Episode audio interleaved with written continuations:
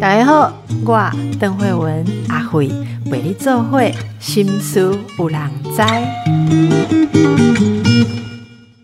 大家好，今日好大家一点嘛趣味的哈，人生学会港口来。今天来欢迎我们的艺术家作家倪瑞红，瑞红你好。大家好，瑞红，其实我第一次访你也是坐在这里，可是那时候的节目是波豆转世改哈，那时候就是看到这个瑞红的这个仙女的经历嘛哈，你你去做仙仙女哦，那这个大家可以回顾，我请同事可以把上次访你的那一集调出来，意思就是说。这个瑞红其实是个学者啦，对吧？你学算社会学也没有啊，我是念艺术的，好练艺术，只是很爱社会学，很爱社会学。然后他其实写东西是非常有学术基础了哈。结果我就看到一个非常有学术基础的人，他喜好的事情类似说去那个有有没有做去去选拔参加那个。可以做特殊的，例如说像黑球做神路嘛，对啊，做仙女啦，哈，为什么？然后对这些台湾最本土文化基层里面的元素有不可抗拒的爱好，对，可以这样说嘛？然后明明就小我二十岁，哈，却有着老灵魂，我觉得真是太奇妙，这个艺术家，所以我完全就立刻被圈粉，马上就。赶快假借节目约来认识一下哈，这位大美女这样。那她的作品也是非常的特别哈，包括是像嗯插画这些，所以我的一些呃像作品也是有请瑞红合作来做这些插画，然后非常愉快。然后看到她出了这个非常非常特别的书哦，诶，这写作蓬莱仙山对。呃，这是跟另外一位作者黄玉仁，黄玉仁就真的学社会学的，对他真的是社会学出身的，那就一套有两册，而且做成是卡带的样，就是那个 那公大。大块的那个黑熊 VHS 吧，对 VHS 的录影带的壳子的样子，所以你拿到的时候会以为是录影带 哈，可是它其实不是录影带。他们探讨是以前台湾有一个蓬莱仙山电视台，嗯，哦，这个实在很难解释哈。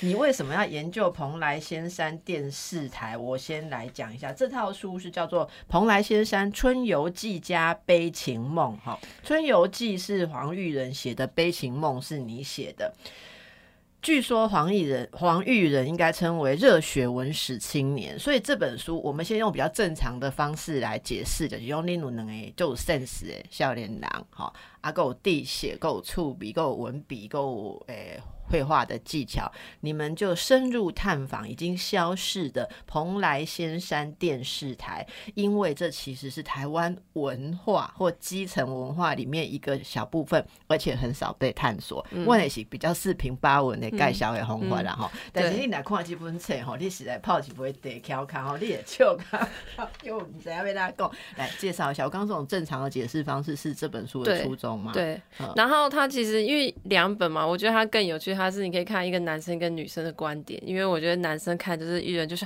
哇，这些都太屌了，好棒，好帅，就是什么东西很帅，就是这个历史色情的内容也不算是，就是知道这一群阿北很生猛的做了在过去做的这些事情，是会觉得哇，好厉害。你是说那个电视台的庄先生，这这一切的崛起，这这个历史，它是非常，其实我觉得故事非常男性啦。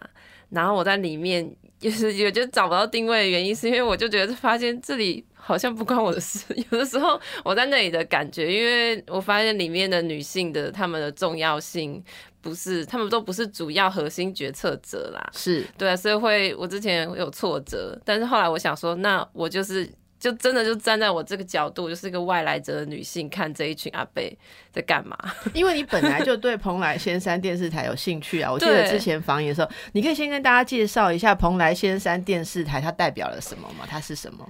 它带感，他大概就是九零年代，大概是一九九四年到二零零八年这一段时间，他们是活跃在台湾。他有到二零零八，他们对最后到应该是到对差不多到二零零八，是活跃的蛮久。对对对，所以主要他们的黄金期应该是两千年初，所以他们其实代表了两千年初那时候台湾的媒体乱象的一个最好的 一间电视台的存在。收视率是收视率很好，而且是最好的收视率是在深夜。夜，深夜，哎呦，他都是些什么节目？深夜就是他们，其实他们深夜，因为本来是每个时段都要卖给不同的时。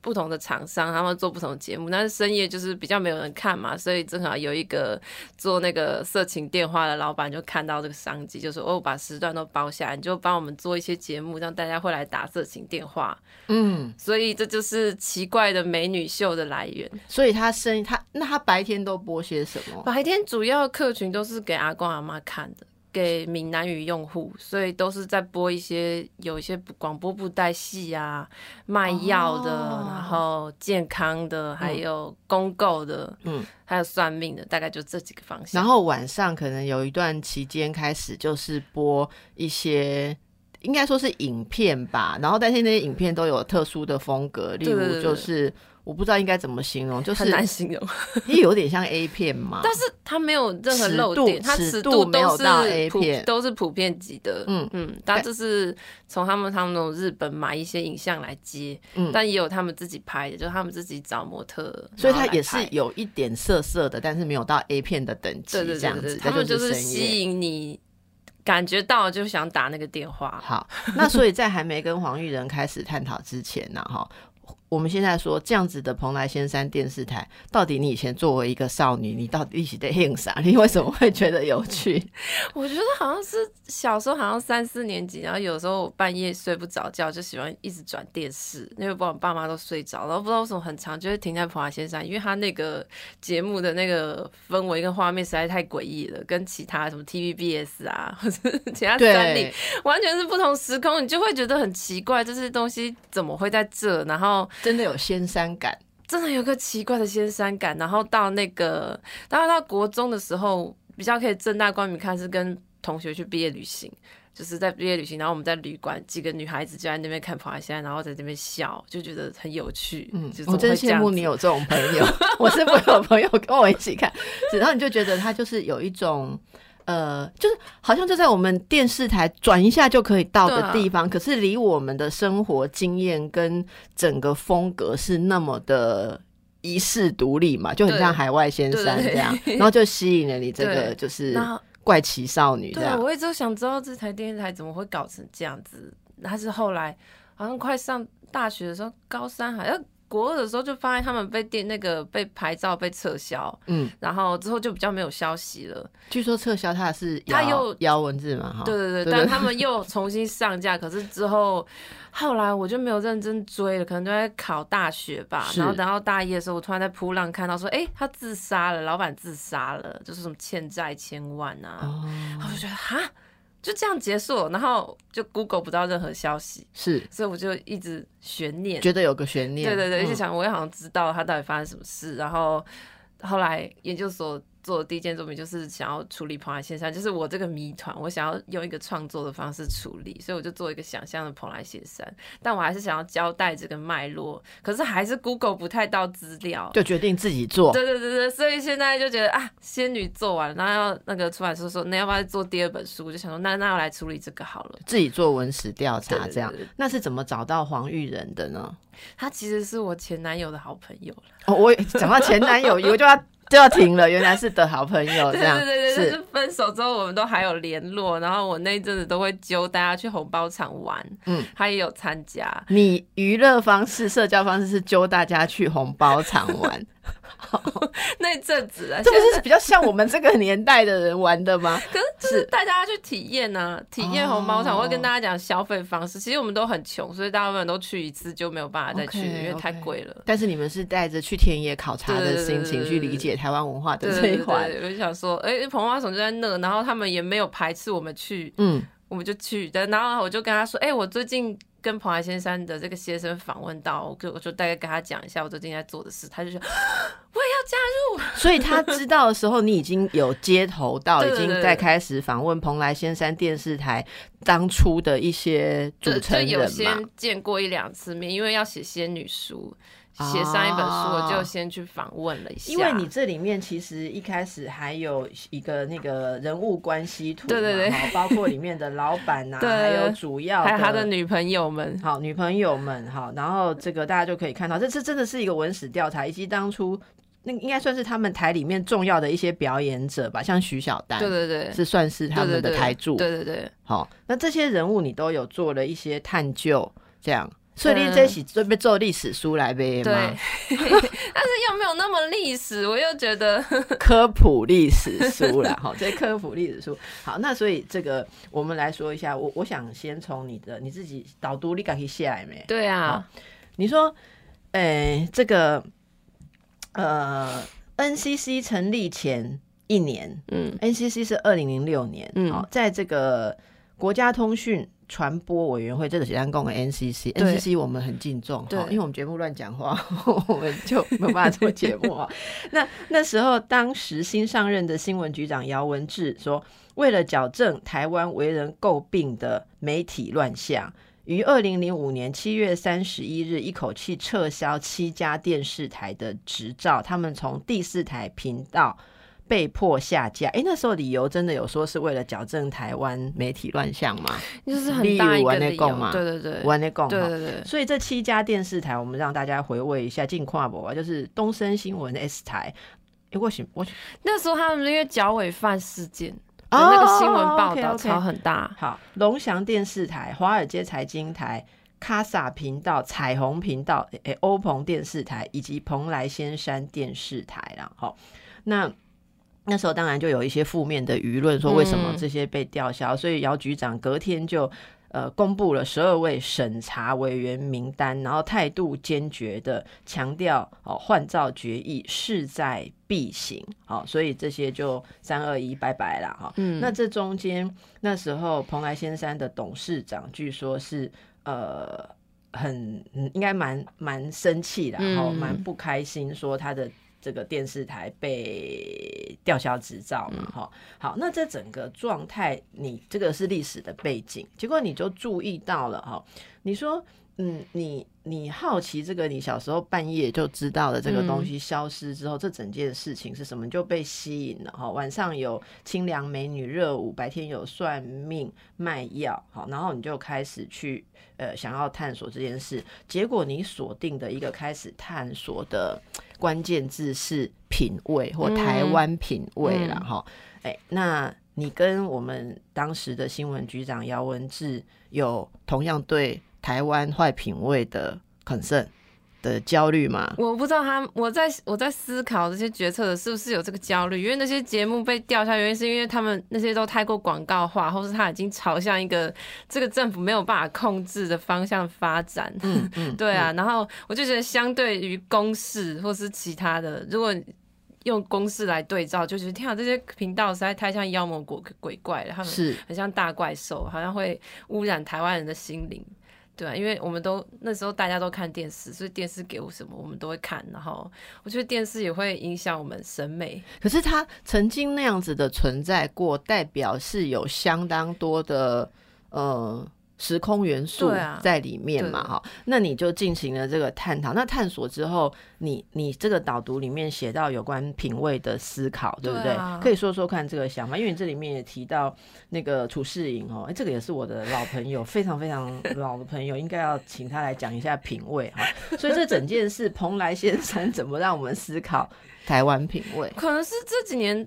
大家都在强调什么是台湾性嘛？我觉得各个文对，然后所以在你你该不会讲蓬莱仙山是台湾性吧？我觉得它是其中一个比较能，因为在台北，我觉得我们看到台味都是一个很表象的，可是我们认为台味是怎么样，就大家都可以讲出，可是我都觉得那是很表象的。但是我就想说，蓬莱仙山好像是一个可以让我看到更多层次的台味，而且我必须要离开台北，因为我觉得台北都会再把一切再美化一点。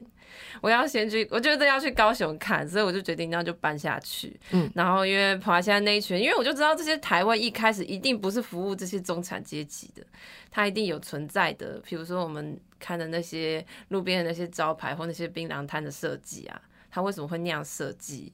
跟那些电子花车是怎么被生产出来？我们就是如果只是直接挪用而不问它的源头。对，我就觉得这样有点危险，会变得，所以我都会觉得对现在很多要故意强要台位 party 那些，我都有点害怕，或者是你要故意很台，到底什么是很台？我是想要问这个，所以我就，所以这个是我在做这个调查，最后发现我其实只是想要找这个。对啊，找。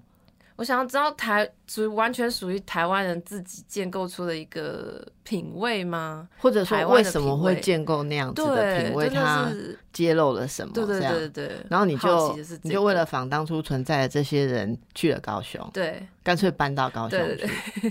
所以书里面写到的那个也是有想要。离开一下原本台北的居住，然后在高雄以后觉得一切都合理了，在台北会觉得哇，好真的吗？对，我觉得在你光住在高雄看这些就觉得更能理解，就都合理了。因为我住在凤山，问候一下我们高雄的听众朋友，好不好？好，我们有高雄联播，然后高雄人的。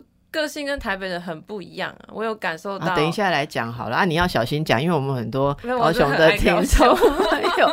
对哦，你说喜欢高雄，到了高雄就觉得像蓬莱仙山这种，呃，台湾本土发展出来的风格，一切都可以理解哈。拍摄我台北松，黑喜先会哦。主要是天气。我觉得高雄天气非常稳定，所以我就看到蓬莱山里面那些浓艳的色彩，在高雄都非常合理。因为高雄真的每天都那样，就是每天都是出大太阳。嗯，然后我从我觉得从我就最喜欢洗衣服，因为大概三个小时就干了。哦，这听起来很让人心动，对，非常吸引台北人。是，然后高雄又很豪爽，所以你需要什么帮忙，然后你要问什么，他们全部都会给你很多，然后。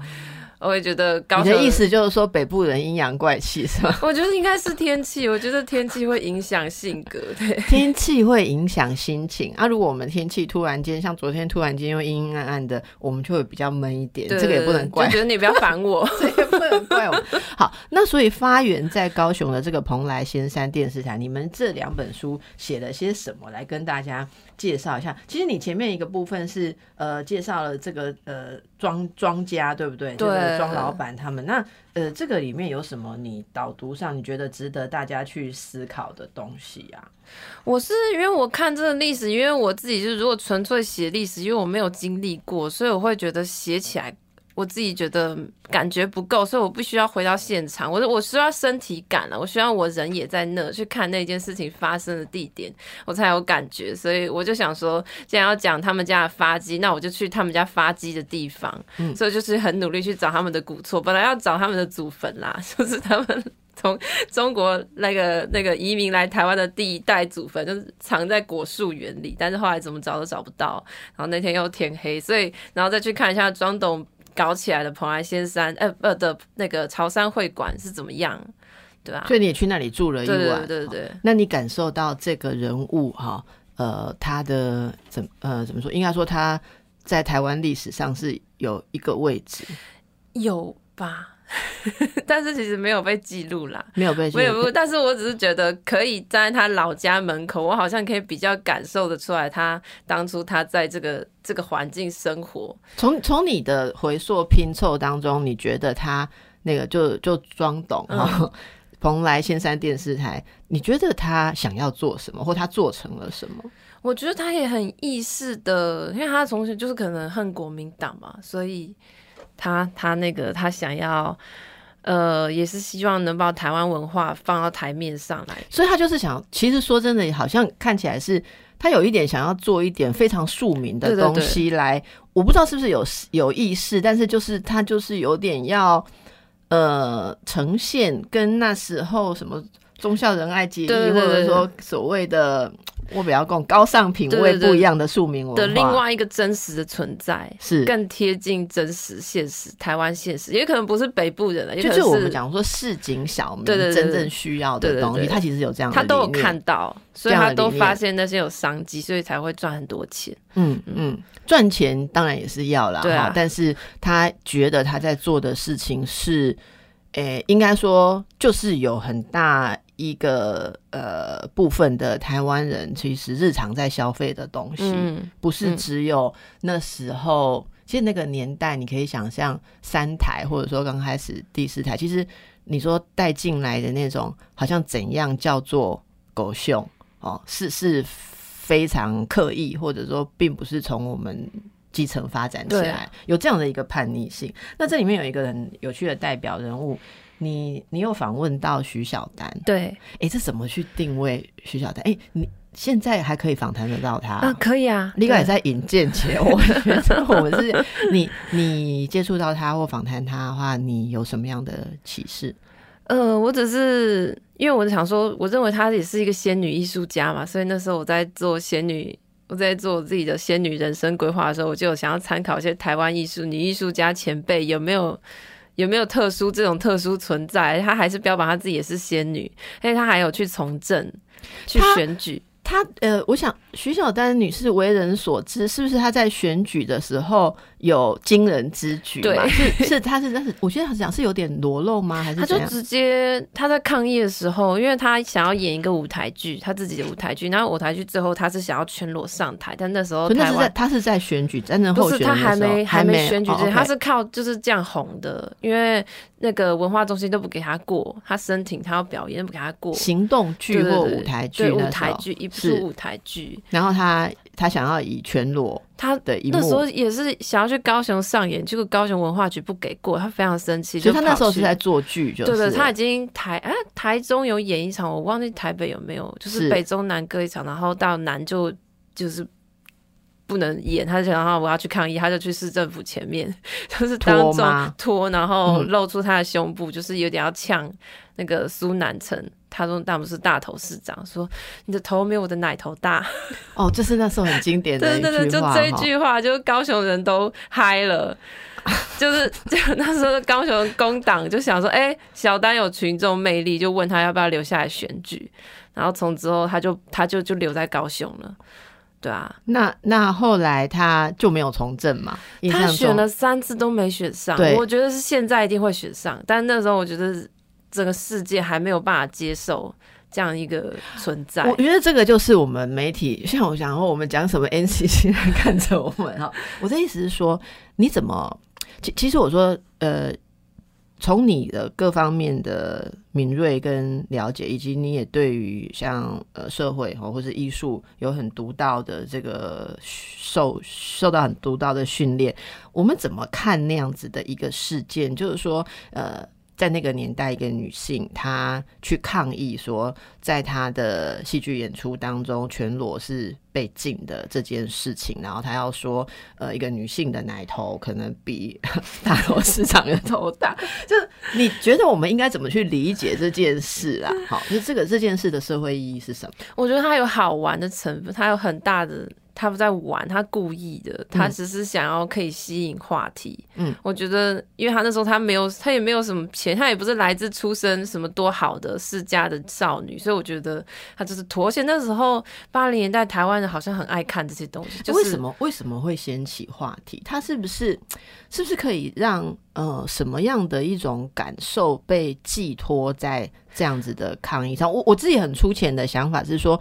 其实，虽然我们我我们先不要落入说什么是色情，什么是社会善良风俗这种讨论，我觉得那可能不是呃你写这个东西的重点哈。我觉得我的感受是我读你们两位写的这个东西是说，那个行动当初像你刚刚呃，就是说有有点揶揄的说大家都嗨了嘛，对啊，我觉得那个那个东西是在那样的保守。的时候，好，然后可能有很多维权的制度的时候，任何一种嗯比比较挑战尺度的东西，虽然它是用女体这个东西来表达，可是跟其他挑战任何比较开放的念头，其实是会搭在一起。所以我说它被寄托了，很多人其实就是说。当就台面上看到的东西跟庶民生活是两码子事的时候，那个落差会在这种行动当中爆开。爆开，对对对，我可以这样看。对对对，我也觉得是。然后还有，我现在在用女性观点，我觉得她有一种暴露身体的那种反动。对对对。然后我觉得其实蛮多女生都有的，只是她去做这件事情，所以她其实也还有蛮多女性粉丝的。哦，我可以理解为什么女生会欣赏她。哎，我不知道还有很多女性粉丝，是蛮蛮酷的，也有对啊，在那个时候就有。应该也有，因为我看报道说也有很多女性粉丝会写卡片给她，或是小女孩会去跟她讲话，就觉得她很反传统，就觉得她很棒，对啊。哦，那后来她没有从政之后，她就去跟东台先生电视台合作，因为他就留在高雄，然后跟他朋友弄了一个广播电视台，哎，广呃广播电台，他就主持节目，所以其实他在高雄还是有他的受众。那他在这个电视台都演出些什么呢？哎，他做一个蓬莱美丽屋，在介绍艺术哦，就是他自己会跟他朋友做一些脚本，然后每一集介绍一些艺术。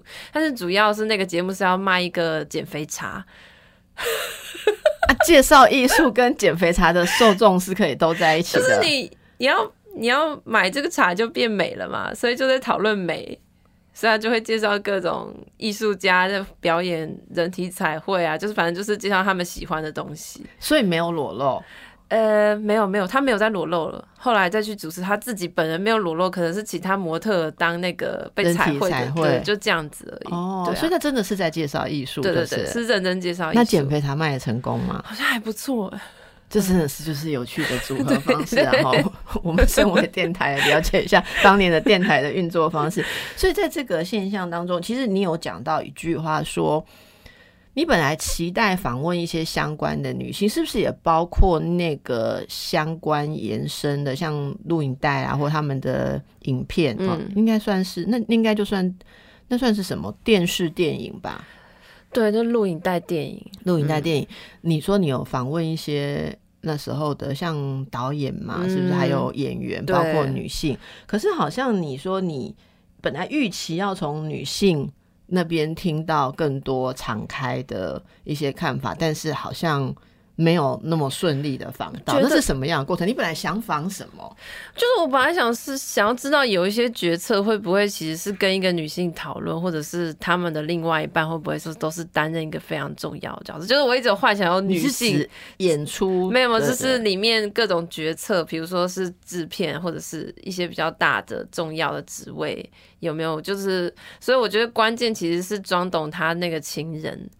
就是他关键那个情人，因为他知道最多事。因为我们访谈过程，其实因为他的只要访谈是他的儿子嘛，很多事情他们没有在他爸爸身边，所以他爸爸到底经历什么，或者他怎么做出这个，好像其实都只有他的另外一半才知道。是，可他另外一半不是他的妻子，所以没有合法身份。然后他过世以后，他就隐姓埋名，就就所以他也不想讲太多，也不想讲太多事情。对对，就也没有跟自己兄弟们联络啦。是对，但是他完全。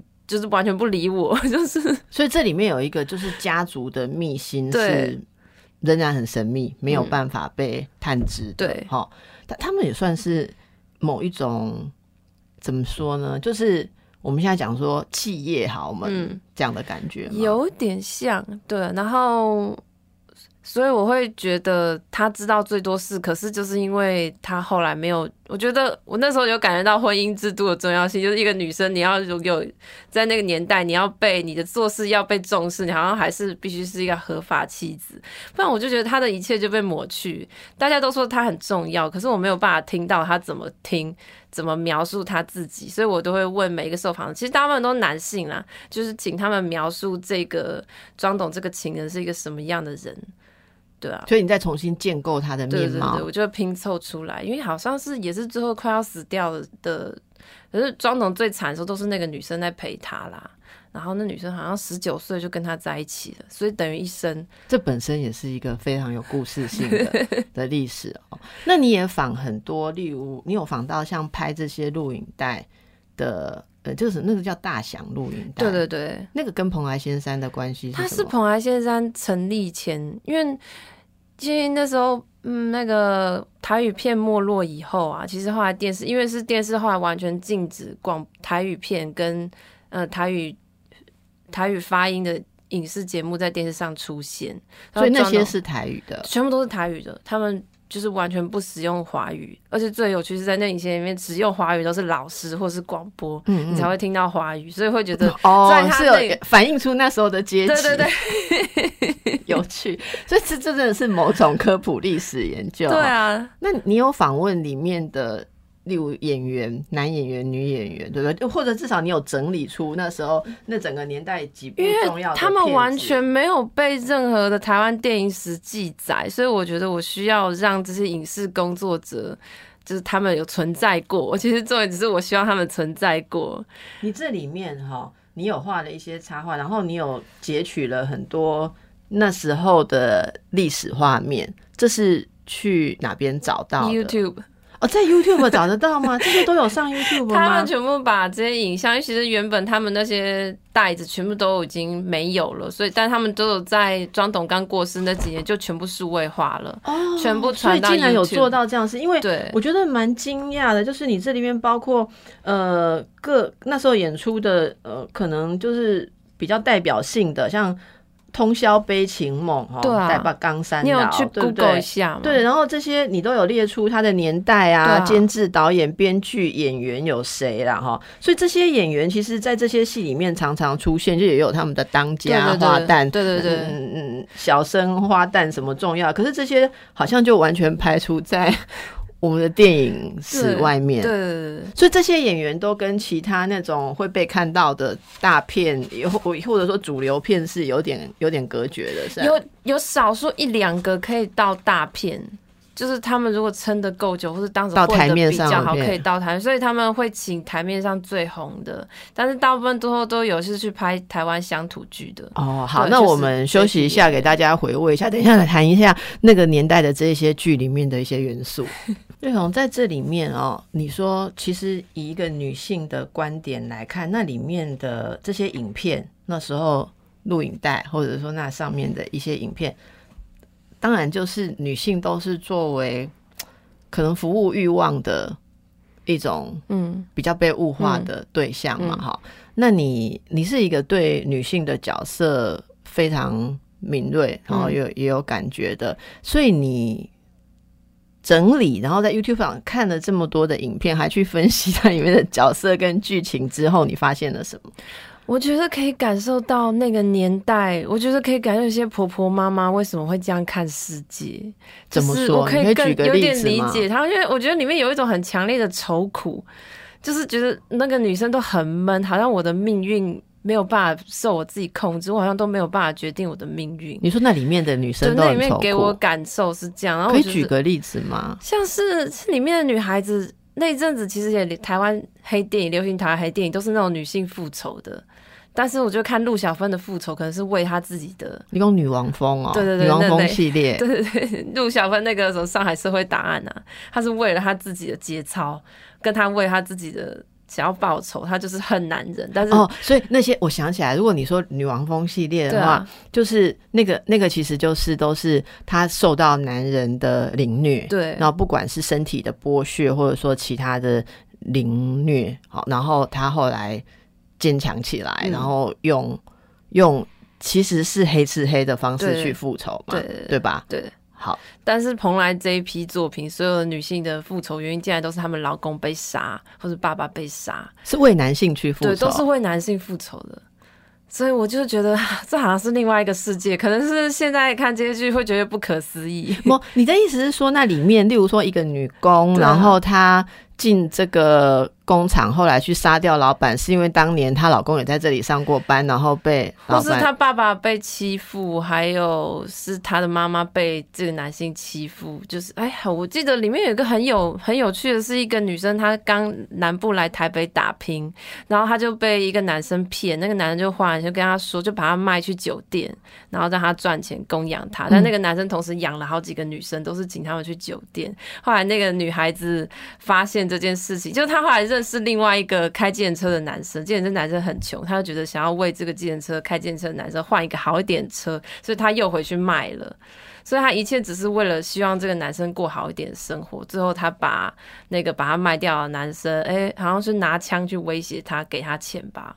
对啊，这种复仇故事，可是他一切都只是希望想要跟这个男生过好生活，他不是完全为他自己。所以这种片里面是有爱情的元素，有的都有爱情。然后女性的元素就是女性那种女，即便是在复仇，或也许她的情节有一点游走在色情的边缘，但是它里面都呈现了大家理想中的。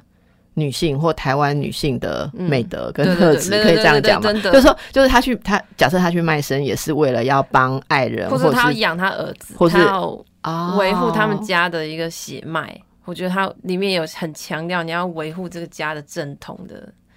所以，所以，即便欣赏作为情欲对象的女性在影片里面，观众还是要看到想象中的好女人特质。对对对对，我觉得这很台湾的。你讲出一个很台湾，我总觉得这个跟欧美或者是日本的色情片会有点不同吧。嗯嗯，就是这些，我觉得这些女孩她最后好像还是会回到一个比较正常。如果她最后真的不行，她可能跟她的爱人一起自杀，他们她不会再继续活在这个世界上。所以里面有那个年代寄托在女性身上的愁苦形象，然后整个大社会环境或是历史背景里面可能。女性哦，嗯，不管从婆婆妈妈或者年轻女性生活的困难、经济的压力，还有资源的缺乏，他们的选择性是多么的有限，这样子。嗯，好，那那包装在某种，我实在不会讲。深夜或者是大家在看录影片的时候，要有一点点那个发泄或者是那个情欲抒发的。的满足，可是里面的情节反映的元素是如此，嗯，这样。然后我觉得女性不愿意出面谈，可能是当时他们可能都有拖，就是其实我觉得他们现在可能也不太想要面对年轻。你说演员哦，演员，你有试着去接触过？诶，就。其实我觉得应该是我们做这个时间有点太短了，所以我其实那阵子已经觉得我已经到一个极限了，我没有办法再承受他们如果又拒绝我，就是因为我已经问过了。因为你这样联络真的很难啊，比方说，假设一个演员他年纪已经很大，他现在搞不好含饴弄孙或者怎样，然后你要问他说，当年你在那个大祥录影带里面演过几部，然后你有你你那时候演的时候的心路历程是怎样？可是人家会觉得说。还没有 ready 要去讲这些事情，或根本这就是一个已经放下了过去了。对对对对对，而且特别是他们在里面都是一个非常性感的形象出现的，所以我觉得，而且女性她们可能会害怕被看到现在的样子，不知道可能有那种容貌焦虑吧，会觉得不想再出来面对，就是或者是不想要面对自己年轻的时候有做过这些事情，所以这些东西可能就跟蓬莱仙山电视台一样，就消失在我们的。